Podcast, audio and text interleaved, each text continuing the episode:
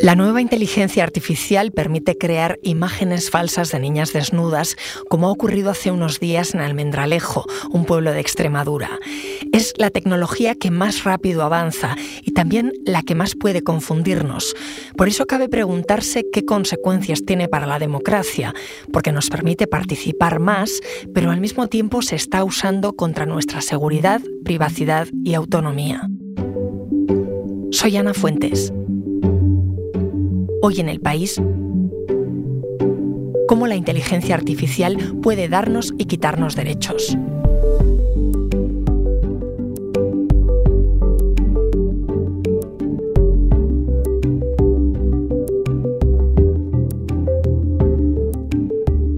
Hola Andrés. Hola Ana. Andrés Ortega es escritor y periodista. Antes de nada, quería comentar contigo lo que ha ocurrido estos días en Almendralejo, en un pueblo de 30.000 habitantes en Extremadura.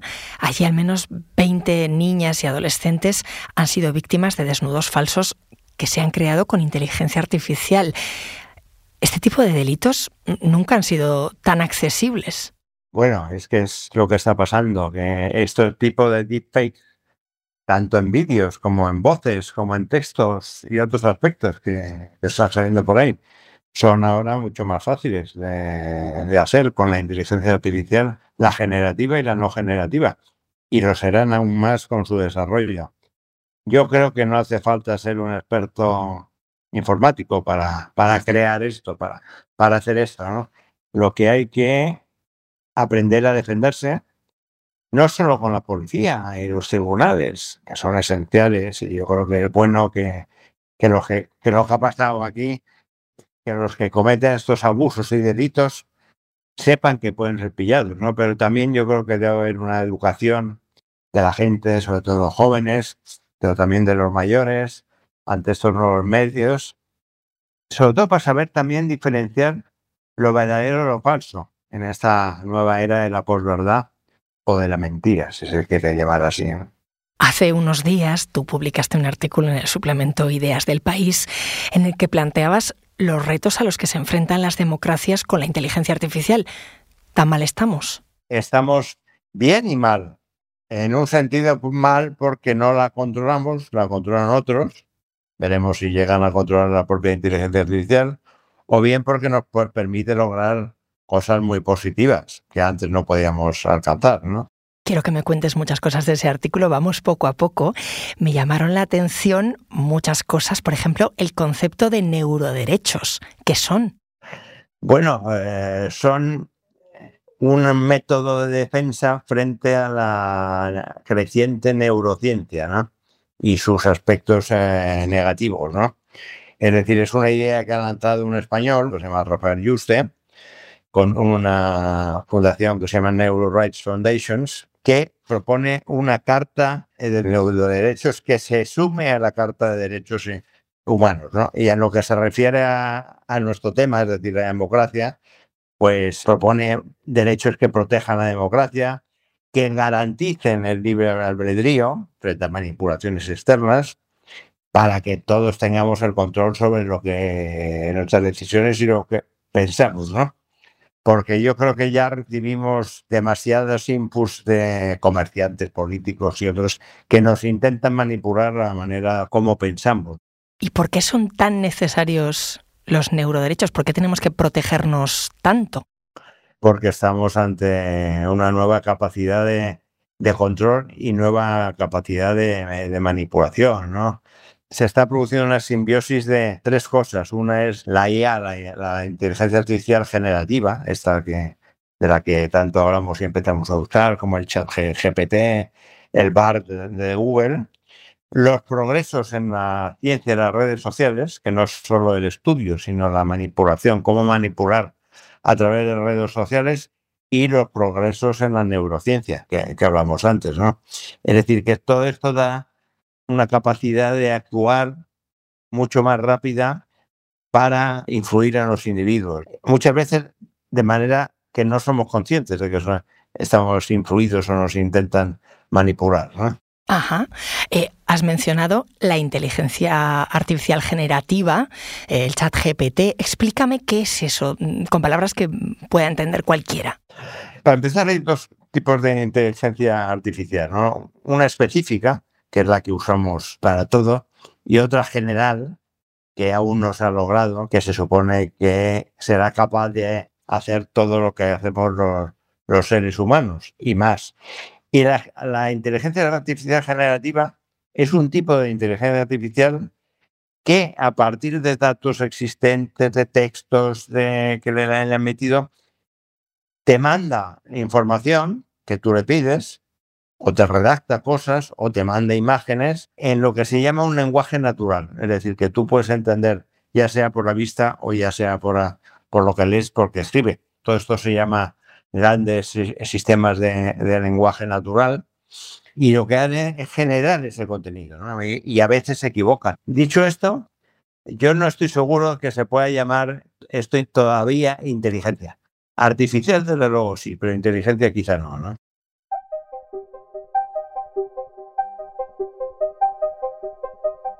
Hay una derivada importante en las aulas. Hemos visto los primeros efectos eh, con profesores desbordados por alumnos que presentan ya trabajos hechos eh, por una inteligencia artificial, por ese chat GPT. Pero tú hablabas de cómo afecta directamente la inteligencia artificial a los pilares de la democracia.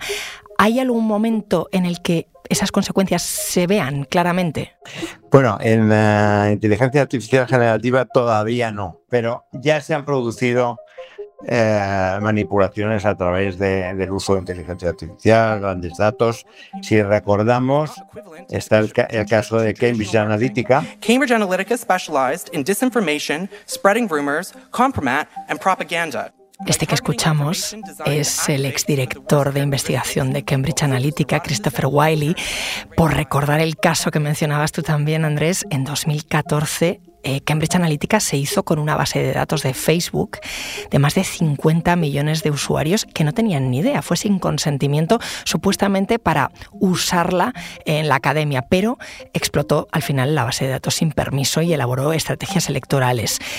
Entre esas estrategias prestó sus servicios a la candidatura de Donald Trump, que el 8 de noviembre ganó la presidencia a la demócrata Hillary Clinton. Sí, eso es lo que decía, que, ahí vemos la, combinación de lo que era entonces la ciencia de redes y las bases de datos, la inteligencia artificial a través de datos personales que, que no habíamos cedido, ¿no? Pero como decía, ahora hay nuevos tipos de redes sociales, ¿no? Que van por imágenes, que de repente hay muchas eh, eh, fake, es decir, vemos a, Trump eh, de manera falsa o vemos a Biden decir cosas que no ha dicho con su propia voz, ¿no? Y para, yo creo que para, para mucha gente va a ser, ya lo es, pero va a ser mucho más difícil o casi imposible diferenciar entre lo que es verdad y lo que es mentira o fake o falso, ¿no? Claro, al final em, hablamos de influir, pero claramente esto es manipulación. Sí, sí, desde luego. Y como dice un investigador que cito, que, que además eh, conozco bastante, Manuel Cebrián, que trabaja en la Universidad de Carlos III y ha trabajado mucho en esto en otros países, esta confluencia o esta simbiosis de, de la, inteligencia artificial generativa y la, las nuevas redes y la nueva ciencia de redes puede producir nuevas formas de, manipulación de todo tipo, no solo políticos, sino también societal, de consumo. La capacidad de la inteligencia artificial para adaptarse, aprender y crear va a poder utilizarse para socavar la privacidad, la autonomía de cada uno y la seguridad. En los últimos meses eh, lo hemos visto, se han perfeccionado eh, muchísimo. Se puede dar información directamente que es mentira y al mismo tiempo es muy convincente. Eh, antes hablabas de Donald Trump y estoy pensando en cuando saltó esa noticia falsa en marzo de que el expresidente había sido arrestado y para adornar eh, esa falsa noticia se usaron imágenes creadas por una inteligencia artificial. Se mostraba a Trump con esposas, incluso peleando con la policía para evitar que, que lo arrestaran. Durante unas horas esas fotos estuvieron circulando por redes. ¿Qué papel desempeñan las redes, Andrés? Bueno, ese tipo de cosas lo vimos aquí hace un par de años con eh, un anuncio de Lola Flores para una cerveza que se veía a la cantante mucho más joven y parecía real, ¿no? Pero con las redes sociales yo creo que tienen un papel positivo, ¿eh? Ya acercan a la gente, aunque las aleje físicamente, pero también generan más capacidad de desinformación. ¿eh? Y además una desinformación que puede resultar muy convincente. Y hay que acordarse de que el que empezó con esto de la, del uso de las redes sociales en campañas políticas fue Obama en 2008, ¿no? que él las seguía, influía y estaba convencido a través de eso que iba a ganar cuando las, las encuestas decían que iba a perder. Las redes sociales también hay que unirlas a las encuestas para saber qué es esa, esa conversación pública que hay y cómo se dirige y cómo se, se manipula, ¿no? Pero son peligrosas porque con todas estas nuevas posibilidades pueden hacer que el usuario, sea ciudadano o, cliente, cambie de opinión, casi de forma inconsciente y de forma muy rápida. ¿Crees que vamos a ver una guerra entre grupos más conservadores y más progresistas por ver quién emplea mejor esta inteligencia artificial generativa? Sí y, no. Una española que se llama Sandra González Bayón y otros autores han hecho un estudio eh, sobre Facebook, que ha publicado una revista muy prestigiosa que se llama Science, y su conclusión es que la derecha está más expuesta a burros intencionales que la izquierda. ¿no? En todo caso, yo creo que esto va a dar mucho poder a los que estén detrás, de un candidato, su oponente, un manipulador, un boicoteador, los, hay de, muchos tipos, a empresas o incluso eh, potencias extranjeras con intereses en, en unos resultados determinados.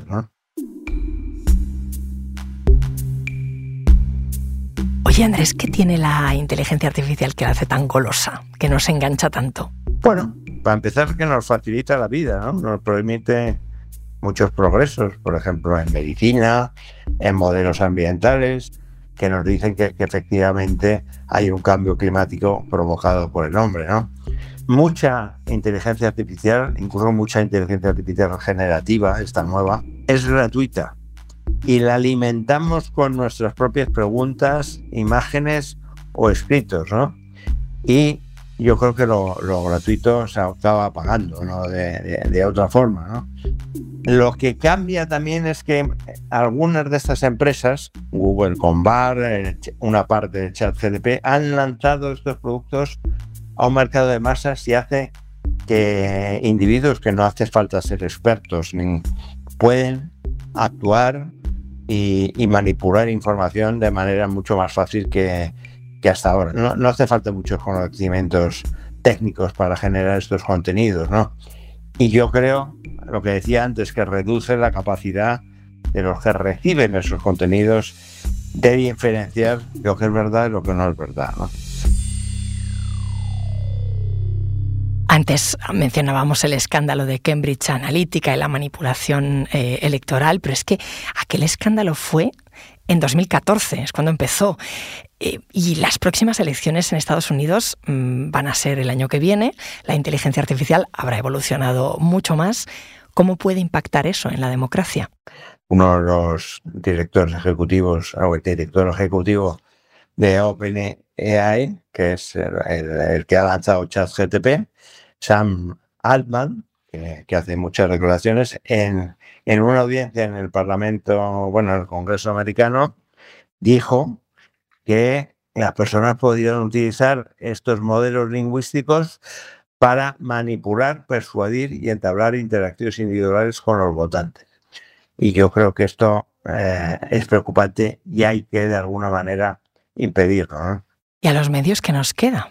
¿Qué podemos hacer ante una desinformación que se va moldando a las preferencias del destinatario, que inunda Internet de falsedades que además son complicadísimas de distinguir de la información? Bueno, yo creo que para empezar, los periodistas eh, profesionales tienen un papel que cumplir y tienen que aprender de todo esto, ¿no? Y que los medios deben invertir más en periodismo independiente de calidad, que sepa verificar mensajes, que sepa verificar mejor noticias o supuestas noticias que le llega eso.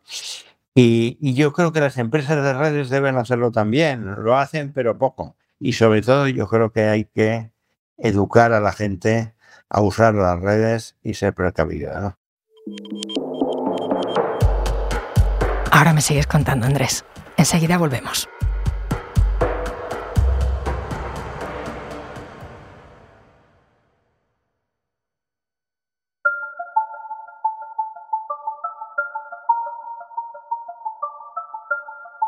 Con todo lo que planteas, la inteligencia artificial mm, se puede convertir en una herramienta de control ciudadano casi perfecta. Oye, esto para las dictaduras es un caramelo. Pues sí, y precisamente China es de las que está más avanzada en estas tecnologías, ¿no? Eh, y sobre todo esta simbiosis entre la inteligencia artificial, las redes y la neurociencia, ¿no? Pero no es solo las dictaduras, ¿no? Breaking news this evening is the identity of the man who sent the Obama administration into defend and explain mode this week. His name is Edward Snowden. He's an American former CIA employee and computer technician. No nos olvidemos de las revelaciones del analista de la CIA, eh, Edward Snowden, hace unos años, al que debemos la filtración sobre el control de los servicios de inteligencia de Estados Unidos de muchos ciudadanos e incluso de muchos políticos extranjeros también, ¿no? Eh, además de las propias empresas tech, ¿no? Claro, yo hace unos años escribí que Google era lo más parecido a Dios porque era el que más sabía sobre nosotros, ¿no? Aunque yo creo que entonces no sabía que lo sabía. Ahora lo sabe cada vez más, o por lo menos su inteligencia artificial lo sabe. Y yo creo que esto está impulsando lo que se llama un nuevo autoritarismo digital que está en, en las dictaduras, pero que también se puede instalar en las democracias, ¿no?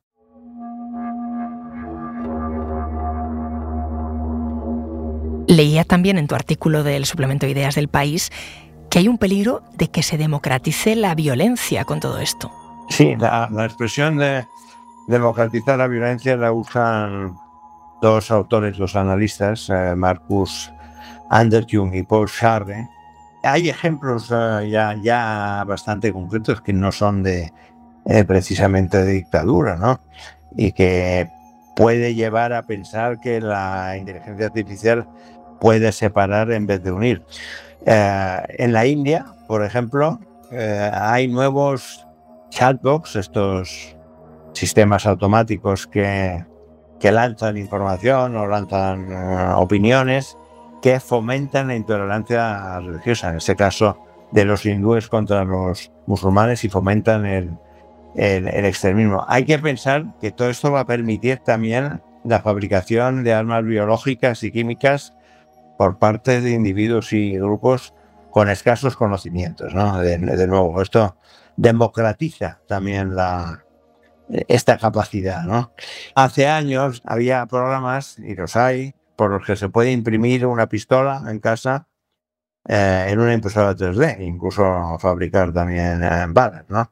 Estas posibilidades yo creo que van ahora mucho más allá. Podemos contemplar que haya, por ejemplo, un, terrorismo que podríamos llamar terrorismo generativo, ¿no? La inteligencia artificial puede generar catástrofes y algunos están avisando de eso. Y no solo impedirlas, que era para lo que se suponía que nació, para ayudar a los humanos. ¿eh? Pues suena, suena distopía la serie Black Mirror, tecnología al servicio de lo terrorífico. ¿Todo en la inteligencia artificial va a ser malo para la democracia en últimos términos? No, no, no, no, desde luego que no. Yo creo que las redes sociales fomentan la polarización, pero la polarización está ya en nuestras sociedades por otras razones, ¿no? Y la televisión sigue siendo determinante, ¿no? Pero yo creo también de que la, inteligencia artificial, las nuevas comunicaciones abren nuevas posibilidades para la democracia, ¿no? Eh, no hay más que ver cómo en algunos golpes de Estado lo primero que hace el golpista es cortar Internet, será por algo, ¿no? Yo creo que con la generativa todavía más, ¿no? Eh, eh, y no todo tiene que ser negativo para la democracia, ¿no? Puede forzar que haya nuevas transparencias, mayores controles de las administraciones públicas o incluso de las empresas privadas y puede permitir nuevos tipos de participación ciudadana. ¿no? Hay, un centro en, en Barcelona que es el European Institute of Science in Management, que, que, está intentando poner en marcha un equipo internacional de politólogos, físicos, matemáticos, para ver cómo se utiliza la nueva matemática, la matemática cuántica pues, de, de la mecánica cuántica, para reforzar la participación de los ciudadanos ya no solo a la hora de votar por alguien que va a decidir por ellos, ¿no? sino para decidir ellos mismos, por ejemplo, en las prioridades de, gasto de, de, presupuesto de un ayuntamiento. ¿no? Yo creo que eso, esto va a, ser, va a ser importante y nos va a traer nuevas posibilidades. O sea que no, no todo es negativo. ¿no? Se habla también mucho de regular la inteligencia artificial. ¿Va a ser esa la solución? Leyes. No sé si es la solución, pero luego las propias empresas o los empresarios se lo están fomentando, lo están pidiendo, que les regulen. Lo que pasa es que ellos lo piden para, que, para participar en esa regulación y que la regulación sea la que ellos quieren y no la que los imponga. Pero la, Unión Europea está intentando regular, hay muchas instituciones y, investigadores que están proponiendo ese tipo de regulación. No va a ser la solución, pero sí va a ser parte de la solución. ¿Y a las personas? ¿Qué, qué margen nos va a quedar? ¿Qué grado de privacidad nos va a quedar? Bueno, yo creo que la privacidad es cosa del pasado, ¿no? Y que habrá, es algo que habrá durado muy poco en la historia del ser humano. La privacidad es una cosa que se inventa relativamente recientemente, ¿no? Eh, pero quizá volvería al inicio de, de, esta charla, lo de los neuroderechos, eh, neuroderechos, porque parece que los datos cerebrales pueden quedar como uno de los últimos baluartes de la privacidad, ¿no? de, de la libertad en la vida moderna. ¿no?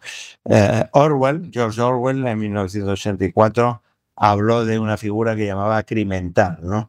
Eh, es decir, yo creo que hay que preservar no solo la libertad de expresión, sino la libertad de pensar libremente. Andrés, gracias. Gracias a ti.